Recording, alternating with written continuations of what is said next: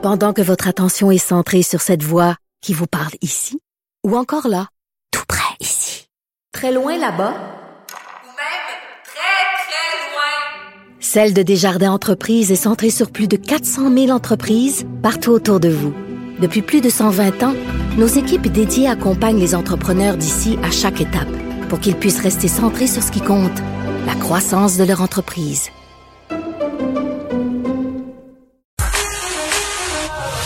Pour elle, une question sans réponse n'est pas une réponse. Geneviève Peterson. Cube Radio. Comme à l'habitude, Vincent Dessureau est là. Salut.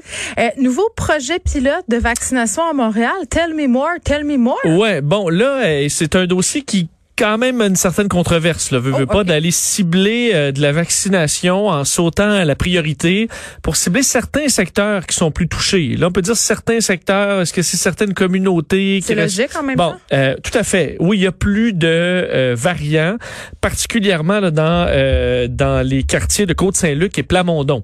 Euh, donc là, ce que le docteur Mylène Drouin annonçait de la santé publique, c'est qu'on va donc aller vacciner les parents des enfants qu'on retrouve dans les écoles de Mais ces c'est très bien. Comme on a choisi d'aller vacciner les gens qui vivent en communauté éloignée, parce que quand ça commence à se préder, c'est difficile de contenir tout ça. On veut pas que le variant se prête puis qu'on se reconfine. T'as tout à fait raison. Euh, là, évidemment, c'est qu'il y a des critiques qui disent, ben là, attends un peu, s'il y a certaines communautés qui respectent pas les règles, où il y a... Ah ben là, là. Et là, ils se retrouvent récompensés avec un vaccin. Non, non.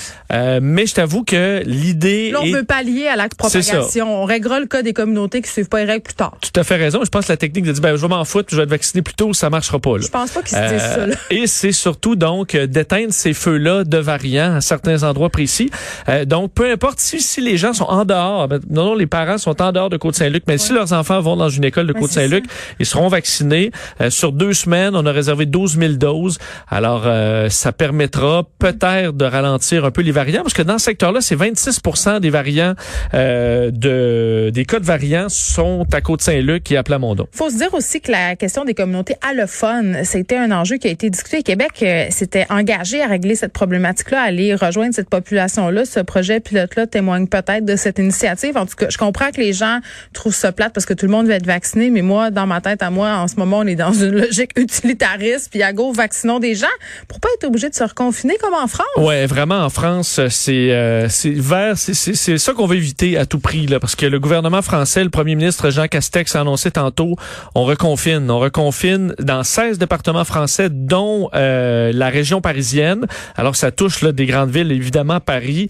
Euh, il y a eu il y a euh, fait dans les 24 dernières heures 34 000 cas, 268 morts. On est dans des chiffres qu'on avait au début du mois de novembre et qu'on n'avait pas revus depuis.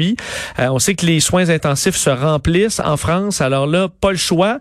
On reconfine. Ailleurs, le couvre-feu qui était à 18 h passe à 19 h. Mais pour ceux qui sont confinés, là, c'est sévère. Tu peux sortir, marcher, euh, pas de temps limite, mais tu as besoin d'un billet. Chien ou pas? Chien ou pas? T'as pas de limite, évidemment, en dehors- en- à l'intérieur du couvre-feu. Ouais. Et tu peux pas aller à plus, plus loin que 10 km de chez toi. Attends, attends. et ça en tout temps? En tout temps.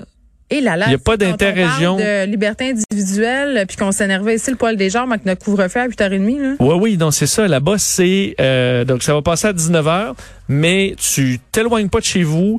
Tu as besoin d'un billet pour sortir. là. Aller prendre une marche, tu as besoin de ton petit billet qui dit je prends une marche. Euh, les magasins, tout ce qui est euh, non essentiel, ferment aussi.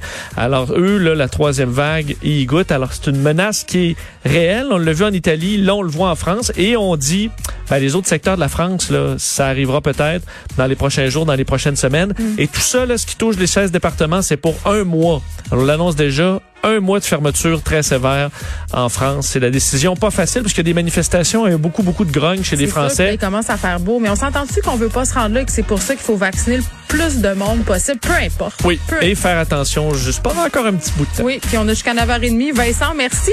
On se retrouve tout le monde demain à 13h.